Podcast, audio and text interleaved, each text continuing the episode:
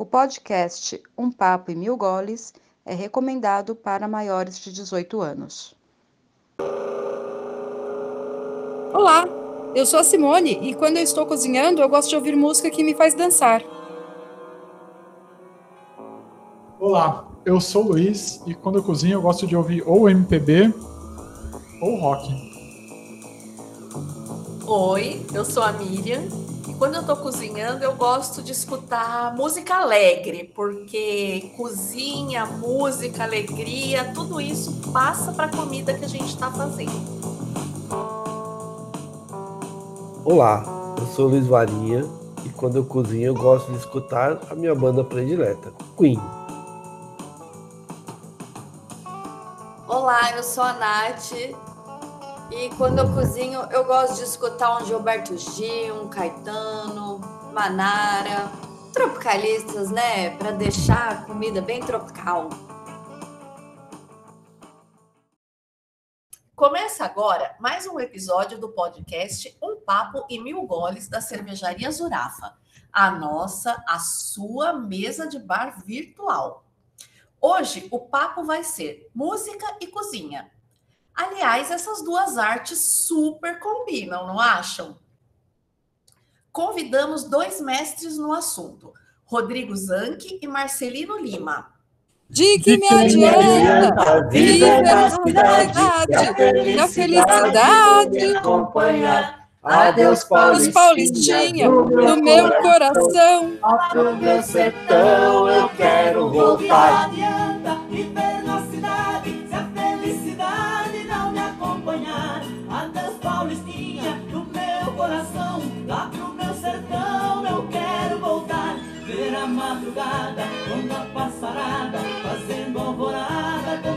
Cantar com satisfação. Arrei o burrão, cortando estradão, saio a galopar e vou escutando o gado berrando, sabiá cantando no Jequitibá. A cervejaria Zurafa é uma cervejaria artesanal idealizada por quatro amigos que sabem que grandes conversas começam na mesa do bar. Estamos em Pinheiro, São Paulo. Siga-nos no Facebook e no Instagram, Cervejaria Zurafa. Ah, se escreve Z-U-R-A-F-F-A. Estamos entregando no delivery 961795878. Venha tomar uma com a gente quando acabar o isolamento social.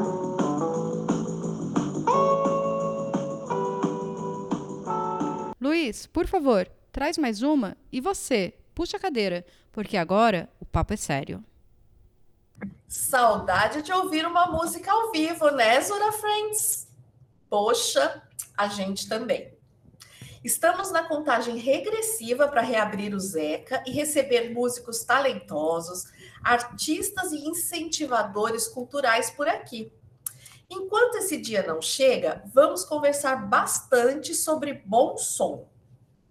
Assim como vários grupos, os artistas têm cortado um dobrado para enfrentar a crise mundial que estamos vivendo e tendo que se reinventar.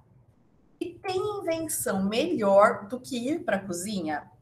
Estamos hoje com o músico e cozinheiro Rodrigo Zanck e com o jornalista especialista em música Marcelino Lima para conversar um pouco sobre tudo isso. Maravilha, maravilha. Bom, alegria minha, né, de poder participar desse projeto tão bacana de vocês. Parabéns pela iniciativa. E é assim, a gente tem que ir se reinventando mesmo. E vocês estão de parabéns. Meu nome é Rodrigo Zanck.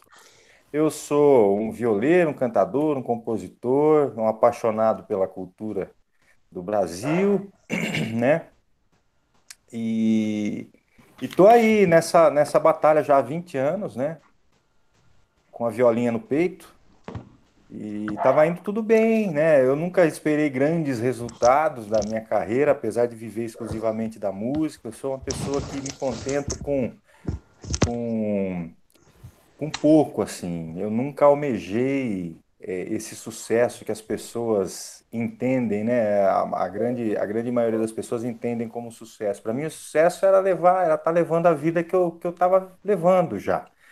Aquilo para mim era uma, uma, uma, alegria. E agora, com esse, com tudo isso que está acontecendo, a gente começa a ter que repensar essa questão toda, né? Será que, que a gente vai conseguir continuar vivendo, né, da arte, da forma como nós vivíamos até, até março, né? Porque eu fui pego assim no meio de uma turnê, eram três shows, eu fiz o primeiro um dia atrás do outro. Fiz o primeiro na sexta-feira à noite, e a hora no final do show já informaram que os dois seguintes não iam mais acontecer.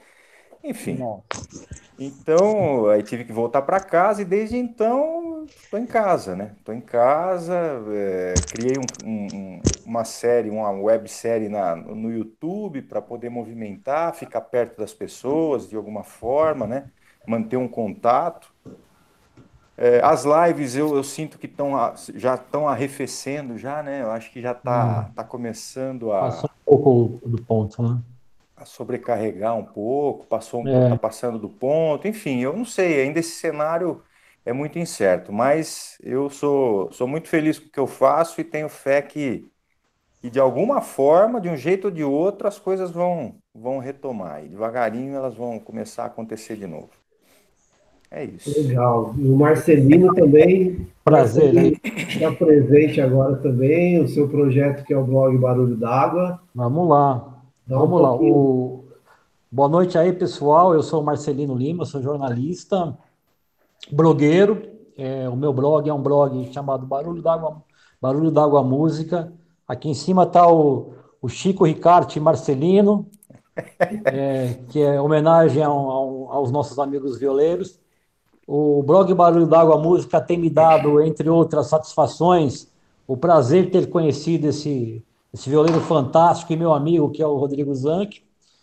E, e também tem me mantido em contato aí, ainda que de uma maneira um pouco mais indireta agora, porque eu também estou desenvolvendo outro trabalho, é, também tem me mantido, de uma certa forma, em contato com a nossa cultura popular, com essa cultura tradicional que eu gosto muito, que é a música de viola, é, que canta as nossas tradições, as nossas romarias, enfim, todo, todo esse universo no qual eu cresci imerso aí, tenho, tenho uma saudade muito grande. Uma maneira que nós achamos de, de ficar mais próximo dos nossos clientes, né, foi criar justamente esse, esse podcast nosso.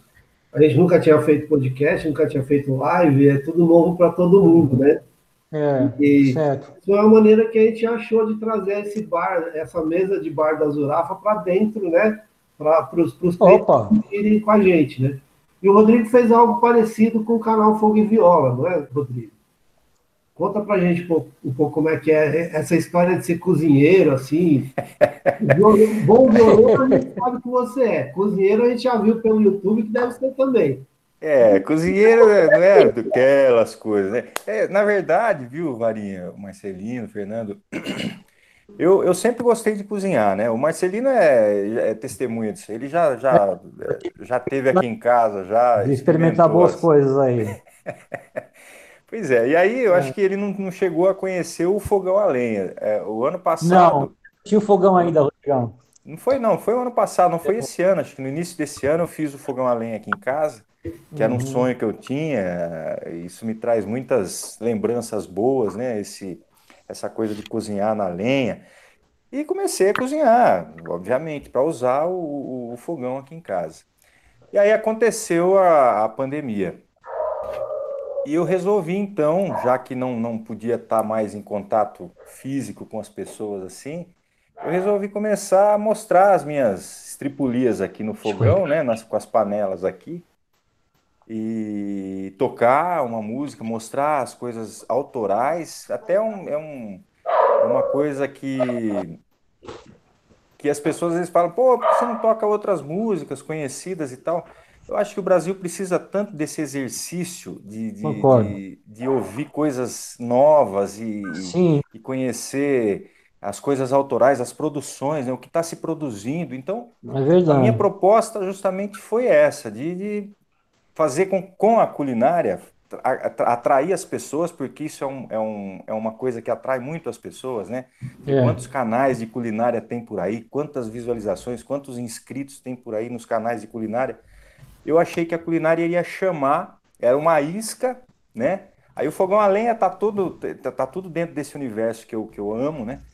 E a, a culinária ia ser uma isca para eu poder trazer as pessoas para dentro do canal, para dentro da série e, e, conversar com elas, contar as histórias relacionadas à, criação das, da, das canções, né? Que é o que eu faço. Eu conto um pouquinho do processo, como é que é, da onde veio a inspiração, com quem foi a parceria.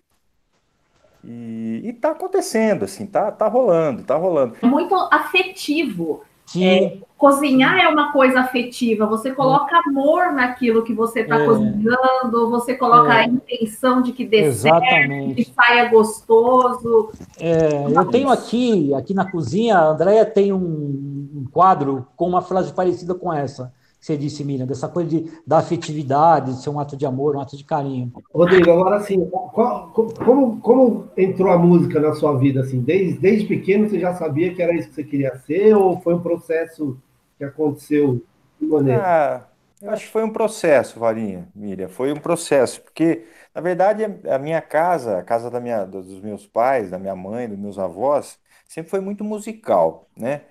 Hum. Apesar de não ter artistas em casa, com exceção do meu avô materno, que ele era, ele, ele mexia com sítio, tinha um, umas vaquinhas e tirava leite, trazia na carroça, entregava na cidade, mas ele era um violonista, um exímio violonista, assim, tocava muito hum. bem.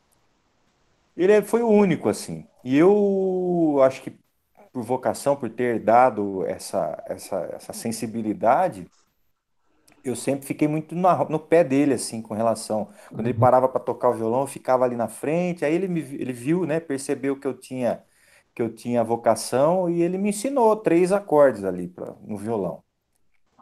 E dali para frente eu comecei a desenvolver, né? Eu assisti na época, não faz tanto tempo, mas na época é, era como é que se aprendia? Você aprendia vendo as pessoas tocarem, Sim. né? Então eu uhum. ficava esperando os programas de televisão uh, que aconteciam normalmente de domingo, né? O Som Brasil, uh, o Viola Minha Viola. Aí eu ficava vendo, aí esperava a câmera mirar na mão do, do sujeito, assim. E fica, aí eu copiava o que o cara estava fazendo, porque meu avô me ensinou três acordes só. Ele falou: ó, daqui para frente você vai sozinho. E aí, assim, aí comprava Sim, aqueles livrinhos de, de, de, música, quando tinha dinheiro, né? Os métodos de viola violão. É, não era método, aqueles livrinhos que tinha, né? Que, que é. tinham os, as cifrinhas livrinho e tal. De cifra. Uhum. Livrinho de música. E foi assim, foi assim que eu comecei. E assim, da, dos netos do meu avô, são 39 netos. É, 39? Só eu. 39? 39? É o vô Juca, Rodrigo. É? É o vô Juca? Eu vou Juca, é, eu vou Juca. Isso. O vô Juca fez 11 filhos, né? Aí daí, dali depois é, se transformou nessa netaiada toda aí. E só eu aí, que você... só eu que, que, que segui essa, essa, essa carreira aí. De... E acabou fazendo para ele uma bela homenagem lá com o Sítio Paraíso, né? É, o Sítio Paraíso é... O Sítio Paraíso. Mas eu acho é, que essa, é. coisa, essa coisa afetiva que você está contando, Rodrigo, acontece por, assim, característica de família do interior de São Paulo. Sim, então, por exemplo, os meus tios viviam algo parecido, trabalhavam no sítio, é, e todo se reunia final de semana, todo mundo tocava, todo mundo cantava, aí tinha essa questão de se reunir em volta da mesa, comer. Sim, exatamente. É, é uma coisa é. muito afetiva. Tanto é. que essa questão de música de raiz, ela fala muito forte para quem tem essa pegada de interior. E eu é acho verdade. que a oportunidade de resgatar isso num tempo tão sombrio acaba calando fundo. É, é acaba sendo uma, uma forma de atrair as pessoas para uma coisa confortável mesmo. Então, acho que essa é. ligação, essa ligação de música, de fogão de lenha e, de, e dessa, desse conversar acaba, é. Porque... um momento de refrigério, né? Nessa é, algo muito que, que propõe que você volte para si, para si, para junto dos seus, né? É, é, uma, é, é, ancestral isso, né? Sim, então é uma coisa que tá, é uma coisa que tá, na, tá dentro da gente. Tá dentro é. da gente. Pode, a gente pode até não ter vivido, mas a gente carrega, através da, da genética, a gente carrega um monte de coisas que, que arrepiam. A, a, hora que você ouve alguma coisa, você sente um cheiro, você, aquilo te remete para é uma memória afetiva, mesmo que você não tenha vivido, mas você, uhum. você, sabe das histórias dos seus avós e tal. Isso acaba conectando, né, as pessoas, até os mais jovens. Uma vez eu tive uma experiência tão, tão bacana. Eu não sei se eu contei no dia que eu tive aí com vocês, mas eu, eu fui fazer um, uma palestra para falar de viola. É, como é que era o, o mote? Era é, Bom, eu fui convidado para fazer uma palestra na ETEC de, de Americana. E ETEC são garotos de 16, 15, 16, 17 anos, né? Minha cidade e natal. Fui... Não, é sua cidade natal, Fernando? É verdade, é verdade. Você comentou comigo da, da, quando eu estive é. aí. O... Aí eu eu chegando lá, eu falei sobre cultura, né? Sobre a cultura da viola, os valores, né? A viola caipira e os valores, né? Que, que ela carrega e tal. E aí no final toquei Sítio Paraíso, que é essa música que fala desse lugar que eu vivi quando era menino, né? No sítio do meu avô e tal. Eu toquei a música, eu tava sozinho, aí tinha uma plateia lá no, no anfiteatro da, da ETEC. E aí eu percebi que tinha uma menina, tinha três meninas sentadas uma, umas ao lado da, uma ao lado da outra, essa menina começou a chorar muito. Olha. E aí acabou, acabou, eu comecei a conversar com o pessoal e daqui a pouco eu vi que subiram as três assim no palco e vieram na minha direção. As duas que estavam com ela me abraçaram, cumprimentaram, ela não conseguia falar. Ela soluçava. soluçava, ela soluçava de não conseguir falar. Ela falou: "Eu não sei o que está acontecendo". Eu não sei o que está acontecendo. Ela entra, né, ela me abraçou, agradeceu e tal. Então, são coisas, gente, que não dá, não tem explicação, sabe? Não tem explicação. O, o, o, Rodrigo, você me fez lembrar agora o dia que eu te conheci lá no Sesc de Osasco. Foi algo, algo parecido com o que essa menina viveu, né? Você cantou lá o, o Chua Chua, você estava não era, não era, é, não era, você não estava fazendo, você não estava fazendo Penabrante Avantinho. Era não, um, não, não. Era, era um sorteio lá com, com o Ricci, com, com o Gustavo, com, com, com o Bernini e tal. É, e foi alguma coisa parecida com o que essa garota é, so, é, teve. E isso não se explica, cara. Isso são coisas que, por exemplo, quando batem e rompem, você não sabe de onde vem. Né? É. A Miriam falou alguma coisa, falou uma coisa há pouco atrás aí, essa questão da. Antigamente todo mundo tinha na família um violeiro, um sanfoneiro. Na minha família tinha muito. Tinha um violeiro, tinha um sanfoneiro tal. Então a gente cresceu muito em contato com isso. Então é, é eu acho que é por isso também que a, a gente. Minha família não tinha, cara. A minha família só tinha cachaceiros. Não, violeiro não saiu nenhum. Cachaceiro saiu nenhum. Mas sabe uma coisa que eu acho interessante também? É assim, como é, com o costume dos, dos novos sertanejos regravarem clássicos de raiz. Sim. Então, tem o pessoal mais jovem que conhece uma música que, sei lá, por exemplo, Daniel gravou. E que uhum. aí, quando eles descobrem que essa música ela era muito antiga e ela vem com uma nova roupagem, isso acaba se tornando interessante também. Oi, Aurim. Eu acho muito é, legal isso. É um link, né? Acaba sendo um link para levar esse cara, né? De pra... volta lá. De volta lá atrás. O universo de Inesita, de do, né, Pena Branca, essa turma toda Sim. que já existia, foi regravada, e aí nesse os momento. Patriarcas e os clássicos. É, nesse momento é. eu tenho a oportunidade de ir lá ver na fonte né? Eu acho que está sendo legal esse movimento também. É, eu acho que existe um, um vai e vem das coisas, assim, que é natural, assim, né? O Isaías, que é meu parceiro de composição, ele fala que tudo é ciclo, né? Ah, é, tudo é ciclo. É um pêndulo de relógio, né? Uma hora ele está pro lado de cá, ele vai, bate lá em cima, que é a hora que vai para os extremos, né? A coisa tá todo mundo é, tá uhum. um contra o outro e não sei o que, aí depois ele começa a descer o da, da, da, da vida da gente, do, do tempo, né? A hora que passa no meio é quando tá uma fase que todo mundo tá se amando, tá tudo, tudo bem. Aí começa a ir pro outro lado, e aí inverte o polo do negócio, aí uma outra força acaba que que tô sendo dominante, enfim.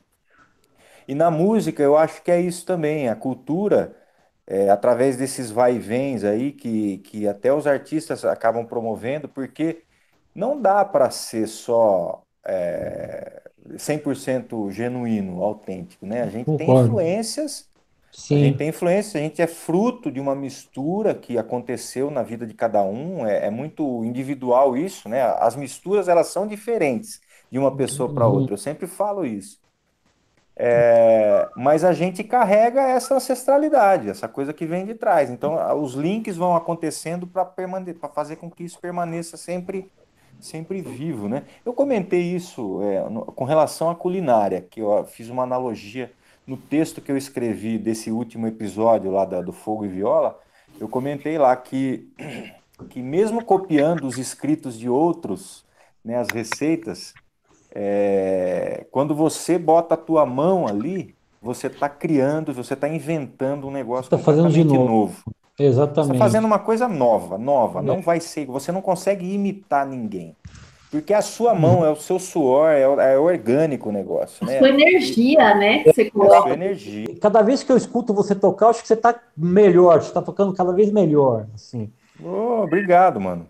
E é, rapaz, é uma coisa assim, a sua viola, é, é, é, ela é uma viola assim, muito, muito intimista. Né? Você canta com, com um jeito assim de, de, realmente de paixão de trazer algo que é seu, como se fala. Eu gosto de cantar a minha verdade, ao contrário dessa galera que, enfim, eu, eu, eu torço muito o nariz para esses sertanejos universitários e, e, por isso que eu gosto muito de vocês que são que são esses violeiros mais autênticos, porque vocês cantam realmente com sentimento.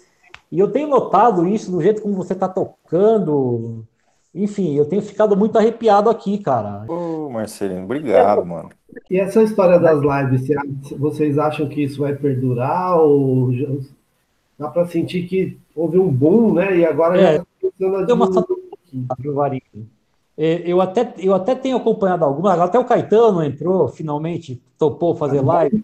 Se ele não entrasse, a mulher dele jogava ele pela janela. Sim. Né? Nossa. É, quatro meses pedindo para ele fazer live. Foi muito engraçado, mas eu fico imaginando a relação dele, cara. Todo dia o cara tá tomando café, ela vem falar da live. Ele vai tomar banho, fala da live. É.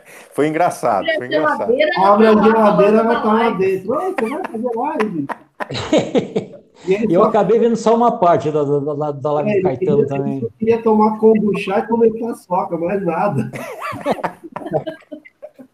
Mas eu, eu, acho, eu acho que foi uma solução de momento é, que se encontrou no começo, é, mas eu acho que o modelo já saturou um pouco. Né? Até porque também bombou, né?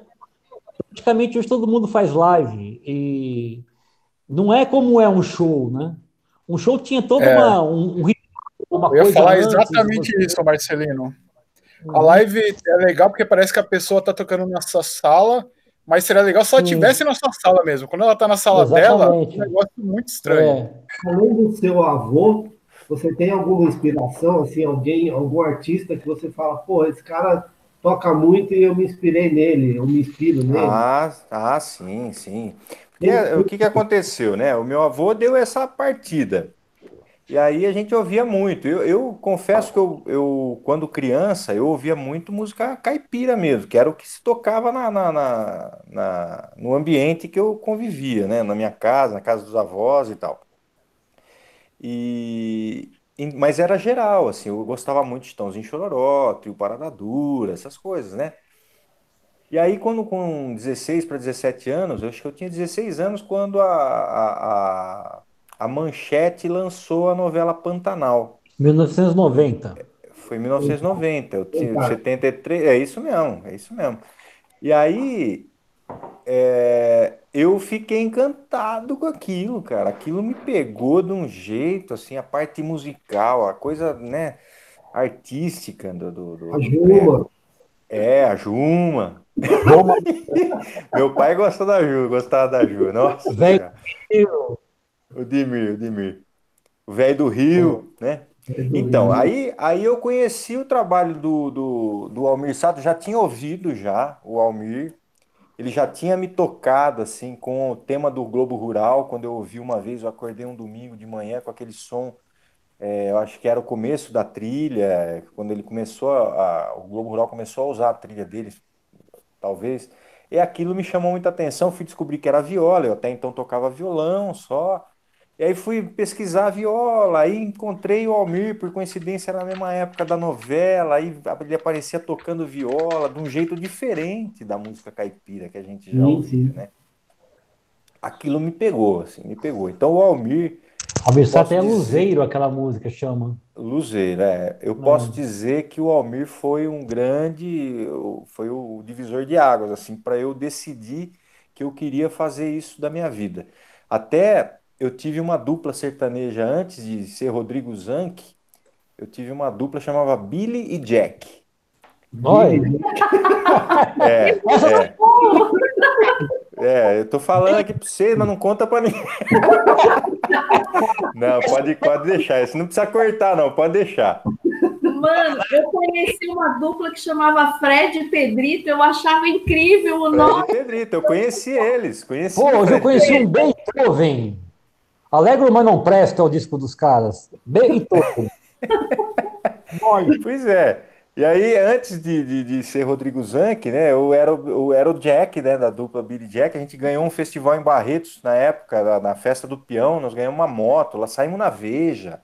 O Billy Jack saiu até na Veja na época. Puxa vida! É, eu tenho essa Veja guardada aqui. Essa eu vou atrás pra achar, mano. Essa eu vou contar. ô, ô, Rodrigo, e tem uma coisa que você falou que seu avô te ensinou três acordes de violão, né? Uhum. Mas hoje você toca, na, você toca viola.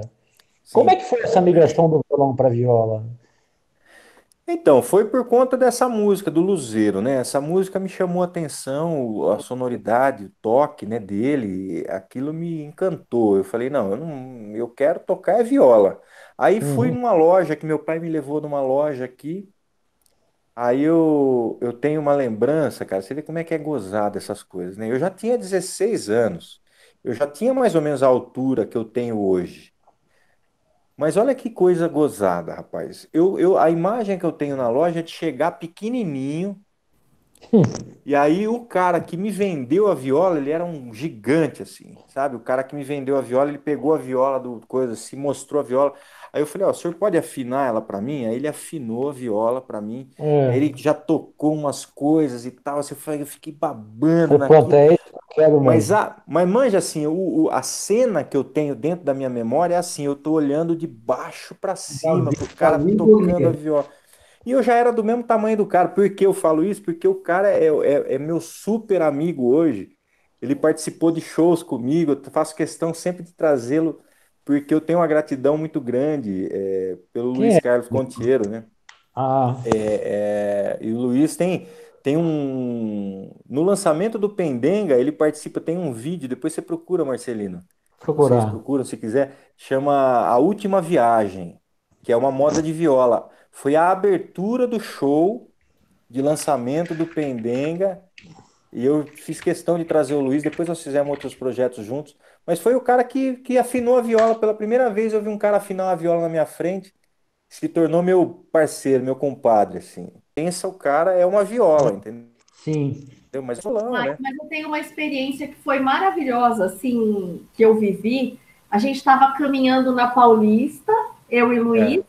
e aí a gente passou no Trianon, tinha um moço sentado tocando violão, eu parei assim, eu fiquei extasiada. Ele tocava, eh, tipo assim, eu fiquei, gente, sério, eu fiquei extasiada. Uhum. Quando hum. eu vejo um tempo depois a foto do Yamandu, era ele sentado. Nossa senhora! Era o Yamandu que estava tocando? Era que ele. louco, cara. Ah, que maravilha, cara. assim, maravilhosas que a gente vive nesse, nesse mundo de música, de som, é, de, é. de experiências fantásticas. Era um programa que eu, eram uns programas que eu assistia de domingo para aprender a tocar. É, eu só pedi trocar porque eu sou preguiçoso, viu? Se eu fosse igual a você, Rodrigo, eu talvez tivesse eu sou teimoso, um Marcelino. Mas, bicho, o, o, os teus escritos são hum. sensacionais. Então, são sensacionais. Esse é o, esse é o fo... e, e você precisa de método para isso. Né? Mas então, aí, eu, dizer... eu acho eu me dou por contente, Rodrigo, porque acaba sendo assim. Eu não consigo tocar a viola, mas eu consigo de alguma maneira comunicar e, e colocar para fora aquilo que eu gostaria. Você entendeu? Então eu acho que as coisas acabam se igualando, né? Você, queria também, você não queria também, você não queria também ser um Paulo Freire da vida que toca viola, escreve livro, tudo também. Você quer também? O que, que você queria? Oh, Paulo Freire, eu vou fazer uma pergunta, vou fazer uma pergunta séria agora. É. É, primeiro para o Rodrigo, depois para o Marcelino. Tá. Rodrigo, quem é você na mesa do bar? Eu na mesa do bar? É. Vixe, e agora? Você pegou de carça curta agora, eu, Miriam. Cara, eu sou, eu sou sempre a mesma coisa, sabe? Eu sou essa, essa, esse negócio aqui. eu sou, eu sou, eu, eu não costumo, antes da, da, da pandemia, né? A gente tem eu sou professor de Aikido aqui em, em, em, São Carlos, né? E a gente tem um dojo aqui, uma academia, e, e nós fizemos um boteco na academia. Nós temos uma parte separada, porque todo mundo gosta de beber, né? E a gente saía, quando, quando era uma outra academia, a gente saía para. A gente acabava o treino e ia para um outro lugar beber. E aí, quando nós alugamos o espaço nosso aqui agora, nós montamos um bar, então é o Chimbuteco, que é Chimbucan é o, é o instituto, né? Então nós fizemos chimboteco. E eu, eu costumo, a gente costumava passar muito tempo lá no, no chimboteco, né? E ali saía de tudo, né? A gente Olha fala de política, aí dependendo do grau alcoólico, a gente já começa a questionar se o homem foi para a lua. Será que foi para a lua mesmo? Aí depende, que entra o vinho na parada, aí você começa a falar de extraterrestre. Enfim, eu acho que mesa de bar é fundamental para a vida da gente, assim, para a gente se conectar com os iguais e com os diferentes também. Você quer saber quem eu sou na mesa de bar? Isso aí. Olha, Miriam, eu vou te dizer a verdade. Eu, eu, eu acho assim que eu, uma das razões pelas quais eu não bebo é porque eu tenho medo de descobrir quem eu não sou na mesa do bar, entendeu? Ou, ou melhor, quem eu realmente sou na mesa do bar. Tipo assim, você, quando você toma uma, você meio que se solta, você meio que, né? é, meio que se revela. Então, acho que eu não bebo para não ter que revelar aquilo que eu realmente não quero saber que tem em mim, entendeu? É um pouco de. Então, deixa eu saber. Então, eu não quero saber quem eu sou, eventualmente. Então, então tá se você esconde alguma coisa, não fazer brincadeira. Esses dias, viu, viu, Varinha, viu, Miriam, Marcelino? Esses dias eu assisti uma live do Luiz Salgado com o Jair Marcati. Puta, e aí eu, palhaços. É, aí eu escrevi lá, falei, pô, que saudade, viu? Vontade de marcar lá na Zurafa pra gente reunir, tomar uma cerveja, que nem. Que eu conheci o Jair aí na, na Zurafa, né? O dia que eu tive aí. Então bateu uma saudade boa, assim, sabe? Uma... Aliás, isso é uma das coisas boas que a gente tem na Zurafa. É, uma, é um ponto de, de reunião de amigos, vai, vai. que viram amigos, né? A gente teve uhum. a oportunidade de conhecer você através do Marcelino lá do, do Zeca, que rolou um show uhum. do Zeca, tá um pouco maravilhoso, aliás, e a gente espera que em breve a gente possa repetir. Oh. Lá, né? Eu também espero, também espero. Então, gente, fica o agradecimento para vocês aqui. Valeu, Farinha, valeu, Miriam, valeu, mesmo virtual. Valeu, Zank. É, hum. Fica o convite assim que reabrir, que essa pandemia passar e que a gente tiver segurança, é. voltar a se reunir, né? Vou pedir, já que eu tô abusando do Rodrigo, é. vou pedir. Ele não vai tocar nada, gente? Não toca, toca, lógico. Pelo amor de Deus, né? A viola tá aqui do lado. Não, lá, ela, ele tava esperando, ele tava esperando. É que ele é muito pidão, Rodrigo. Não, que que é isso? Não, tá, tá no direito, tá no direito. Vai, vai, vai encerrar isso sem o cara dar uma dedilhada ali de jeito nenhum. Manda, manda, manda brasa. Toca Raul pra nós aí, Rodrigão! Raul gente... Torres, Raul Torres. Raul Torres, boa! Se saiu bem! A gente está ansioso para poder voltar e ter vocês de volta lá com a gente. Ah, nem fala, Miriam. Eu Puxa. também tô. Eu já, eu, sabe que eu pensei, eu pensei nisso esses dias nessa live do Luiz, né? Falei, nossa, que vontade de ir lá para São Paulo para rever vocês e, e, o Jair, né? No caso da live lá. Falei, mas tinha que ser lá na Zurafa porque é um ambiente que eu, eu me senti muito aqui em casa. Assim. Vamos Só lá, vou fazer. Vamos contigo, Rodrigo. Tá saindo o som da viola aí? Tá. Vou fazer o Grande Ser. É uma música que tem uma mensagem, mensagem bacana, uma reflexão. E aí?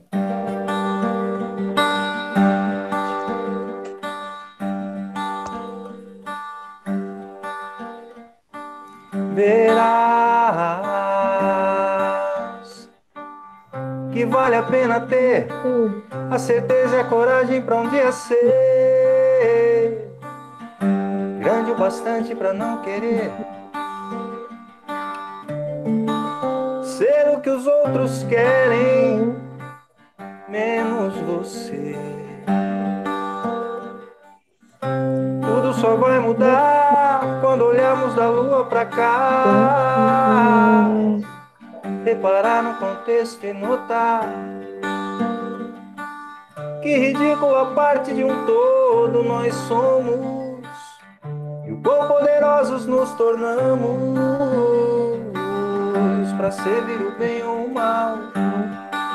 É. Por isso, amigo, eu lhe digo: tenha sempre dentro de si que pensado às vezes é sempre bom antes de falar. Que é sua escolha de como um dia vão contar a sua história, a minha história, a nossa história.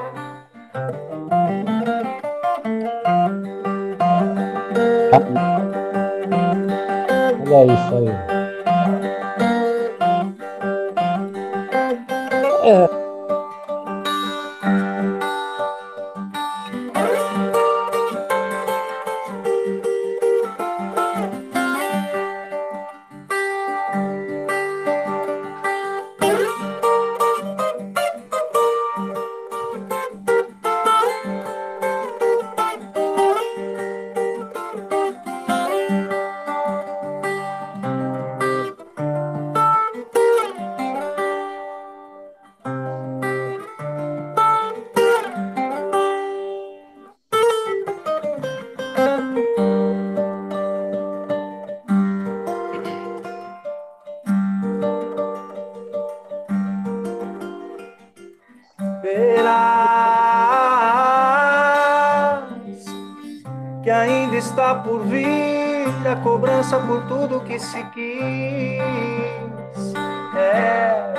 devemos temer. Ser o que os outros querem, menos você. Tudo só vai mudar quando olhamos da lua pra cá. Reparar no contexto e notar que ridícula parte de um todo nós somos quão poderosos nos tornamos para servir o bem ou o mal. Por isso, amigo, eu lhe digo tenha sempre dentro de si. Que pensado às vezes é sempre bom antes de falar. Que é sua escolha de como um dia vão contar. A sua história, a minha história, a nossa história. A sua história, a minha história, a nossa história.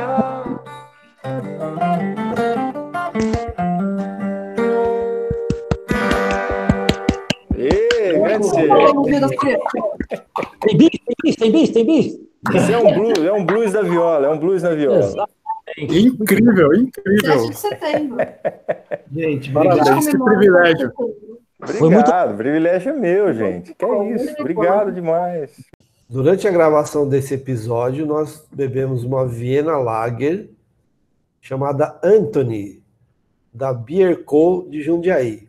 Muito boa. A gente bebeu a Barley Wine da Anchor, chama Old Foghorn.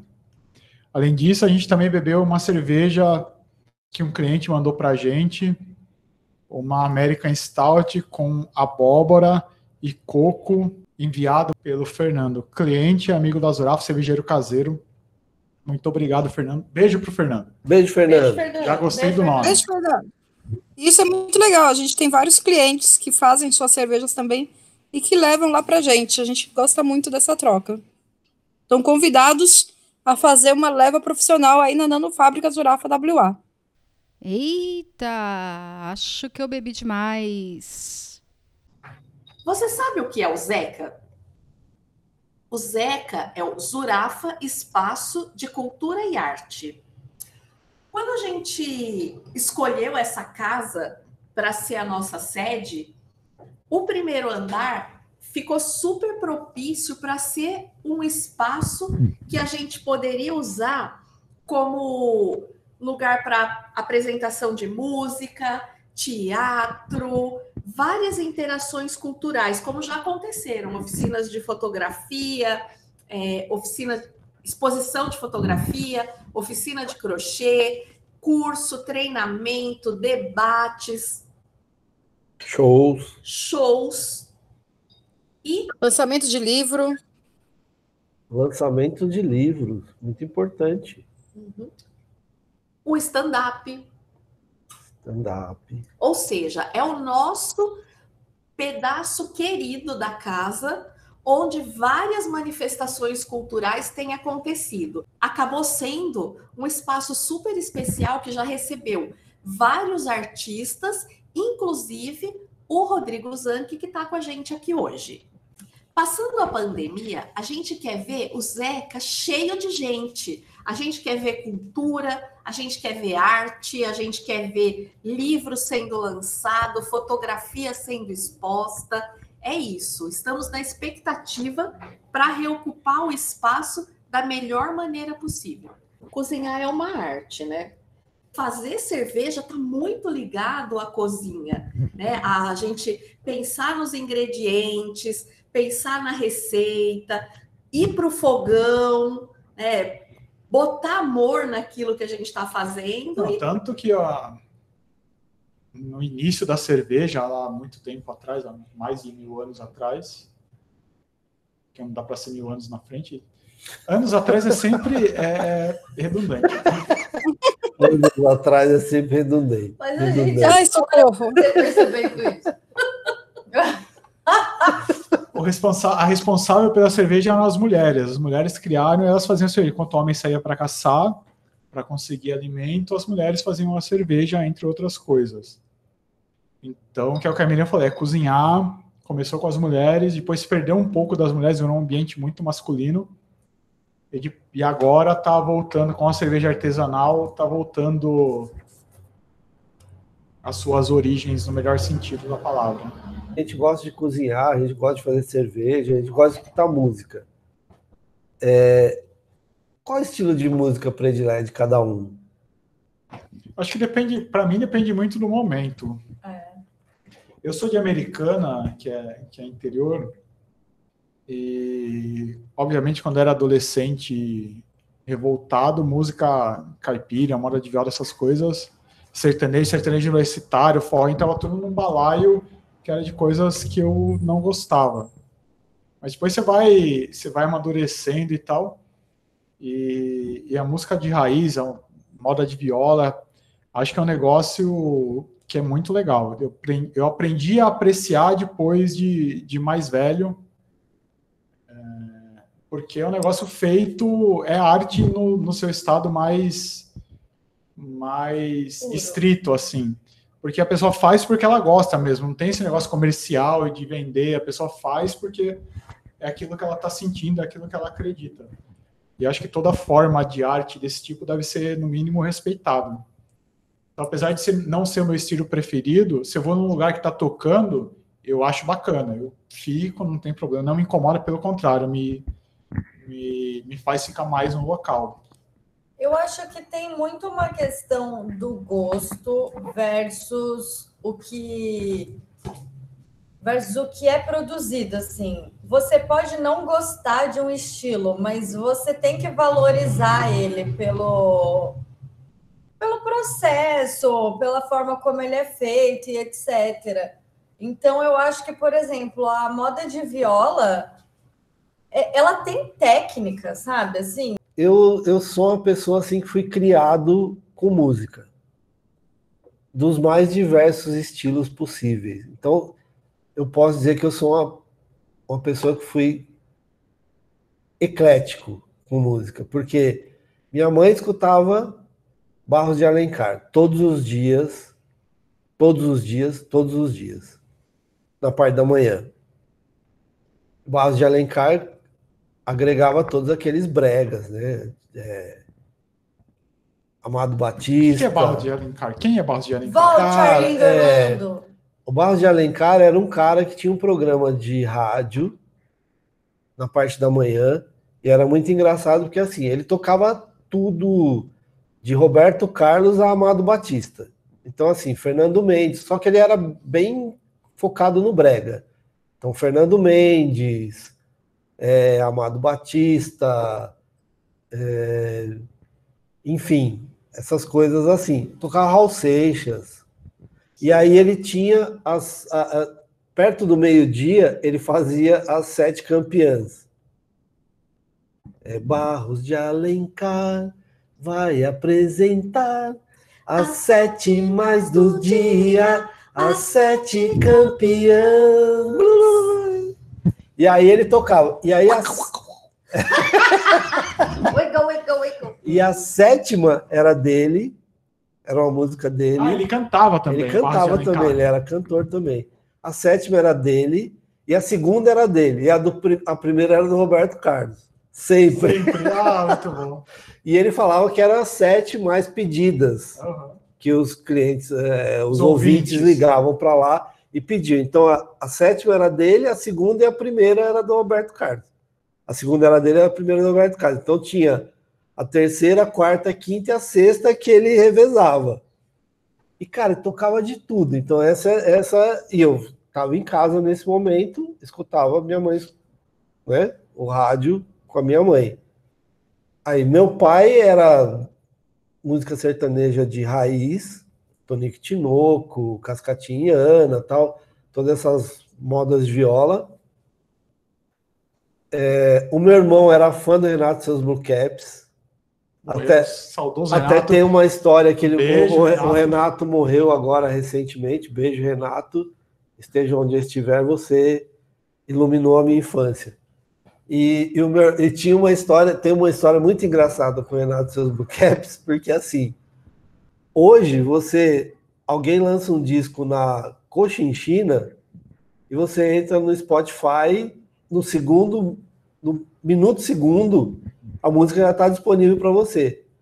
Na década de 70, que é quando eu estou falando, eu tinha 6, 7 anos, 70 e pouco tal, não era assim que acontecia. Os Beatles lançavam um disco na Inglaterra e esse disco demorava de seis meses a um ano para chegar aqui. Aí alguém deve ter sacado, falar, pô, trago um disco de lá, alguém que viaja para lá, trago, e o Renato seus Blue Caps faziam versões dos Beatles. Não só versões, eles tinham as músicas próprias, mas as músicas que mais fizeram sucesso foram as músicas, versões de música dos Beatles.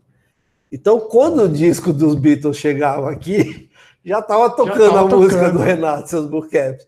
E o meu irmão, até hoje, se você quiser, você passa horas discutindo isso com ele. Mas ele fala que os Beatles copiaram a música do Renato e seus Blue Caps. Então, assim, Parece lógico Mas para mim. fala daquela vez no restaurante. Ele era tão Ah. fã dos Rena- do Renato e seus Blue Caps, conhecia, cantava sempre as músicas. E aí, uma vez a gente chega no restaurante, tem um cara lá falando que era. Não, a história, a história é a seguinte: tem, tem um restaurante em Osasco, tinha um restaurante em Osasco que chamava Feijão Gordo. E, e era um restaurante que a família frequentava. Na sexta-feira a gente ia para lá, porque era um. Era um point. Era um point, e tinha música ao vivo e tal, não sei o quê. E o meu irmão sempre chegava lá, pedia a música do Renato Seus Buquetes pro cara cantar. E o cara cantava. E aí ele passou a chamar o meu irmão de Renato. Ô, o Renato chegou, tal, não sei o quê. Uma delas, numa sexta-feira dessa, o meu irmão tá lá e o cara fala: ah, o Renato tá aqui, e não sei o quê, tal, o Renato chegou, tal. né? As pessoas que estavam lá acharam que meu irmão era Renato Seus era o Renato, Renato do Barros Renato. do Renato Seus Blue Caps. E aí rolou uma história dessa. Tinha alguma parentesco do Renato Barros com Barros, Barros de? Alencar, não. Tinha. E aí o meu irmão deu autógrafo, como se fosse o Renato. Até hoje na parede de alguém tem, tem o autógrafo, dos, o autógrafo do meu irmão. como se fosse Achei Renato Sesbuquete. E a semana passada, que o Renato faleceu, né? Infelizmente. Semana retrasada. É, talvez. semana retrasada, isso.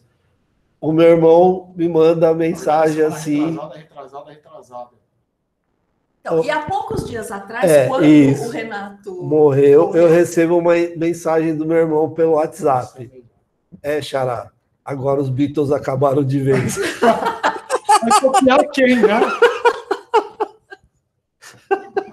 É muito bom. Melhor comentário. Mas sabe quando os, as pessoas falam, ah, é, é horrível quando você vai em algum lugar, aí você encontra, né, no sebo, Aí você encontra um livro, um disco que você autografou e tá lá e alguém largou lá. Vai saber se não foi autógrafo de mentira também, minha gente. E aí, voltando à formação musical, eu entrei no primeiro, meu primeiro trabalho com 14 anos e, e, e o Edson, que hoje é meu sócio na Mored, ele era fanzaço de MPB. Então o Edson me apresentou. Ainda é, né? Ainda é.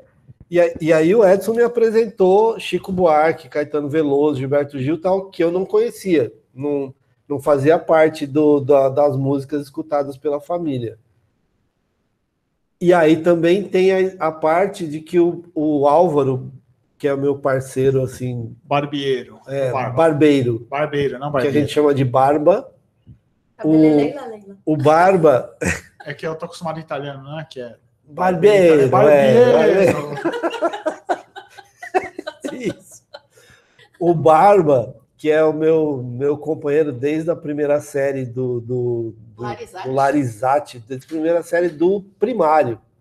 A gente estudou junto da primeira série até a oitava série do primário. O irmão dele tinha alguns anos a mais que a gente, uns cinco anos a mais que a gente, sei lá, por aí. O irmão dele já trabalhava e comprava discos de rock. E ele tinha um porão maravilhoso na casa dele, e a gente com, com um equipamento lá, equipamento que eu digo, um, uma radiola. Uma radiola, um toca-discos. Vitrola. A, vitrola. É Não, era, radiola, era porque tinha um rádio é, era, e um, a vitrola. É, era, era, era, era um equipamento um pouquinho melhor. E aí o, o Nenê, que era o, o irmão dele, chegava, comprava o disco, chegava em casa com o disco sei lá, Led Zeppelin, lançamento do Led Zeppelin. O Barba na escola me falava, porra, meu irmão chegou com o disco do Led Zeppelin. Aí a gente se trancava no porão da casa dele e passava, escutava Led Zeppelin, Led Zeppelin. E o disco nem até... usavam droga. E a gente nem usava droga, porque a gente tinha 14 anos, 14, 15 anos. Não é, é desculpa. Não, 14 anos, é.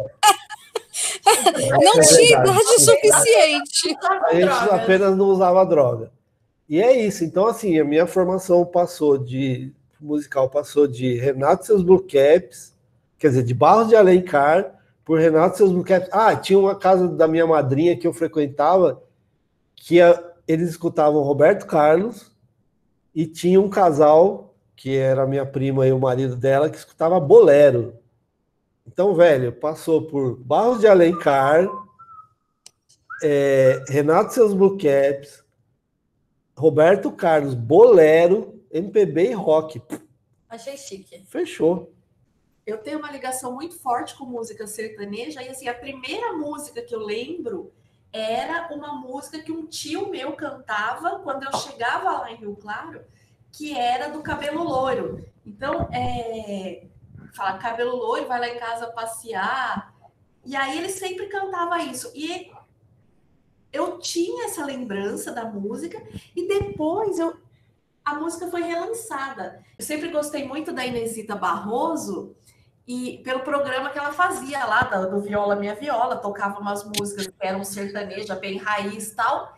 E depois eu descobri que ela tinha um trabalho de resgate de músicas é, do interior, de música raiz, catalogava os escritores e as músicas que muitas vezes não tinham sido gravadas em disco e CD. E ela fez um trabalho de catalogar toda essa história. Então, um trabalho assim incrível. né? E que eu não sei hoje se teve continuidade depois que ela morreu. E voltando para o Rodrigo Zanck, é, uma das coisas mais interessantes, mais uma coisa interessante que tem sobre ele é que ele é, é uma pessoa jovem fazendo é, moda de viola, né? É um negócio raro hoje em dia, mas é muito legal, porque quando a gente fala em moda de viola, igual a gente conversou aqui, são pessoas. A gente lembra de infância, de coisas mais antigas. Mas é muito legal ter alguém como o Rodrigo carregando esse legado e passando esse legado para frente é, no Brasil hoje em dia. E, e, foi muito legal quando ele esteve aqui, né? Porque ele, ele, é essa, ele, ele é essa figura super simpática que, que vocês viram na entrevista, na, no, no hum. programa. E ele é isso com todo mundo, né? É uma, ele é uma figura que atrai outras pessoas. Ele é um querido. Ele é cativante, toca muito bem, canta muito bem, enfim. É, quando ele veio aqui foi um dia muito, muito especial para a Zurafa e eu, pelo menos, não conhecia. Então foi uma boa surpresa para mim e acredito que para algumas pessoas que estavam aqui também. E a gente aqui abre um parênteses também para o trabalho que o Marcelino faz com o blog Barulho d'Água, que é exatamente um blog sobre música sertaneja Incrível. Todo de mundo, raiz. Todo mundo deveria entrar para conhecer, nem que seja o mínimo. É, é um trabalho bem incrível mesmo, de, de divulgar e de é, falar sobre essas produções que acontecem pelo Brasil afora.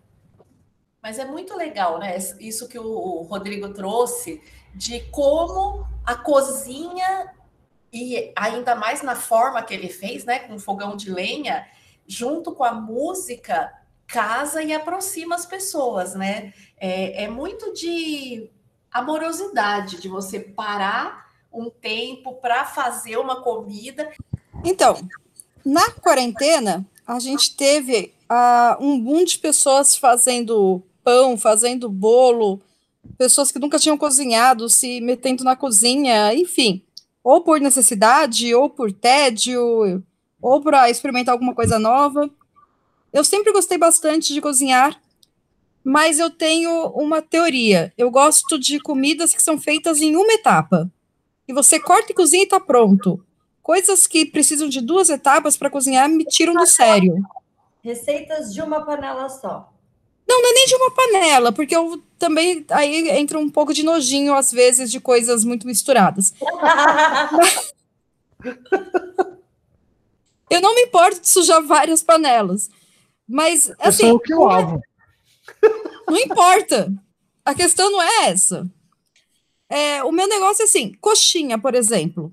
Coxinha você tem que fazer a massa, aí você tem que cozinhar o frango, aí você tem que fazer a coxinha, aí você tem que empanar, aí você tem que fritar. Cara, eu cansei é já. Realmente é complexo. É muito complexo. Então eu gosto de receitas que são em uma etapa, né? Você picou o negócio, colocou na panela, tá pronto, acabou. É... E aí, eu sempre tive vontade de fazer bife Wellington. E se tem um negócio que tem etapa nesse universo, é Beef Wellington. E eu me meti a fazer Beef Wellington. Ficou Wellington. bom. Wellington. Cara, é muita etapa. É muita etapa. Você sela o, o negócio, sela o filé mignon, aí você faz um purezinho lá de, de cogumelo, que tem um nome específico que eu não vou lembrar agora. Aí você lambuza na mostarda. Oi? Que delícia. Não, é uma delícia, é fantástico. Aí você lambuza na mostarda, aí você espera meia hora secar os caldos para elas se reorganizarem dentro da carne. Cara, leva uma manhã para fazer o negócio. É inacabável a receita. Beijo, aí, pra... Oi? Beijo, Wellington. Beijo, Wellington.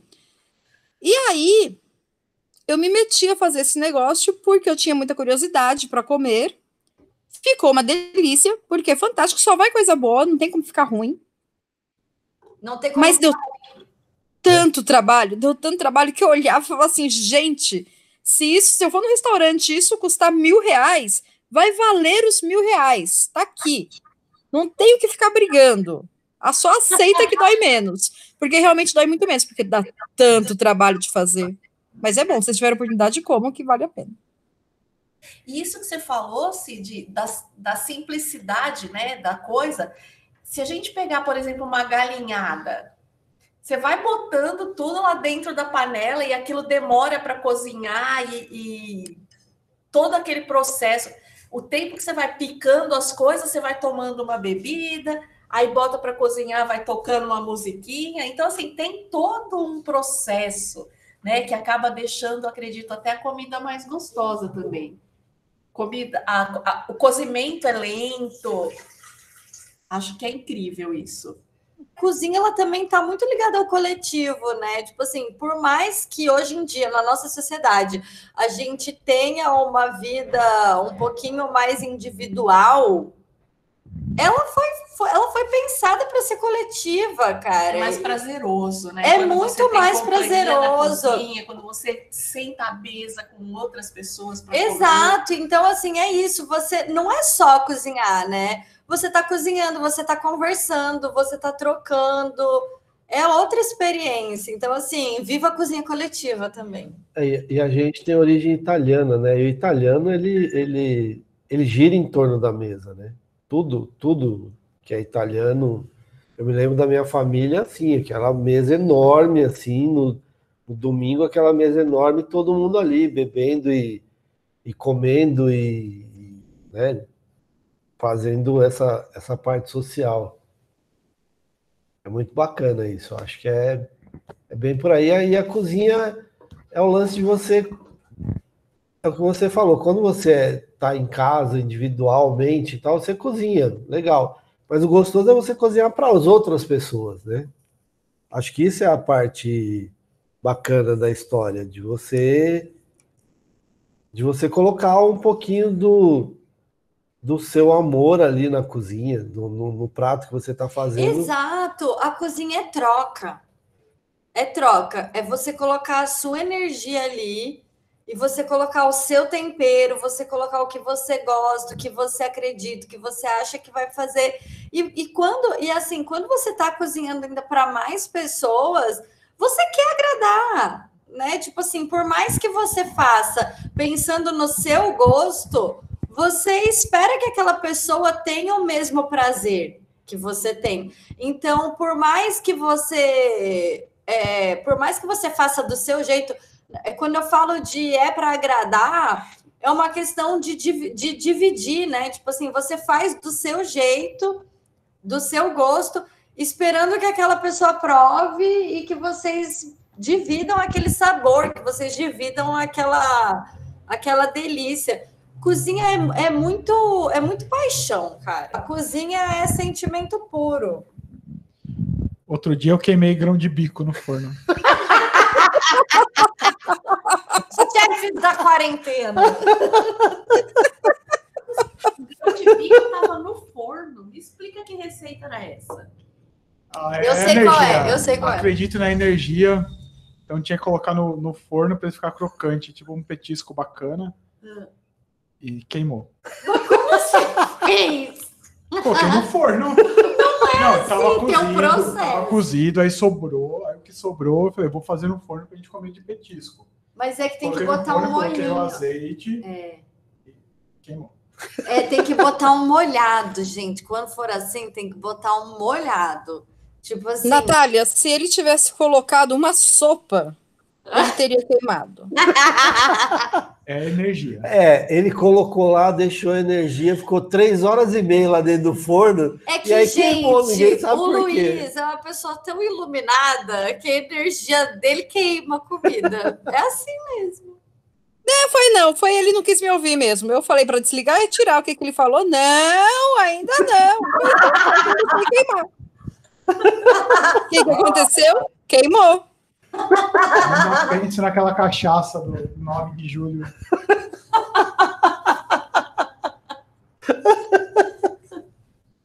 Mestre cervejeiro, o que você recomenda?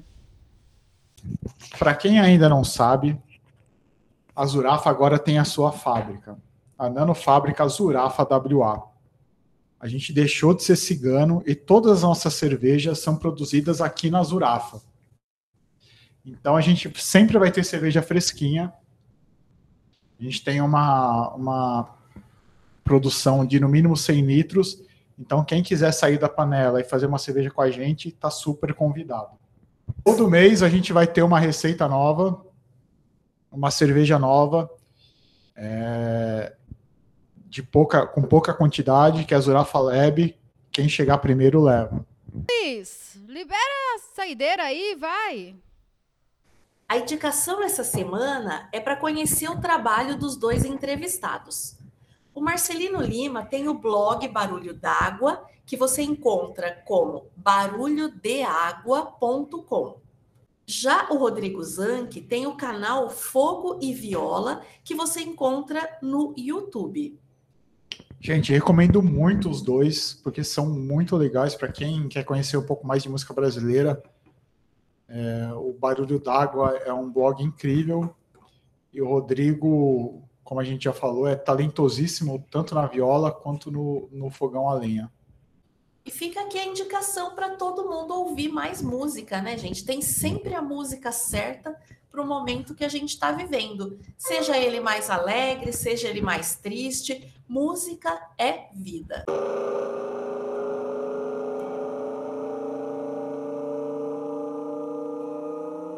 Obrigada, pessoal, por ter ficado com a gente nesse episódio. Esperamos que você tenha se divertido muito, que nem a gente se divertiu. E na semana que vem a gente volta às 19 horas. Tchau, tchau.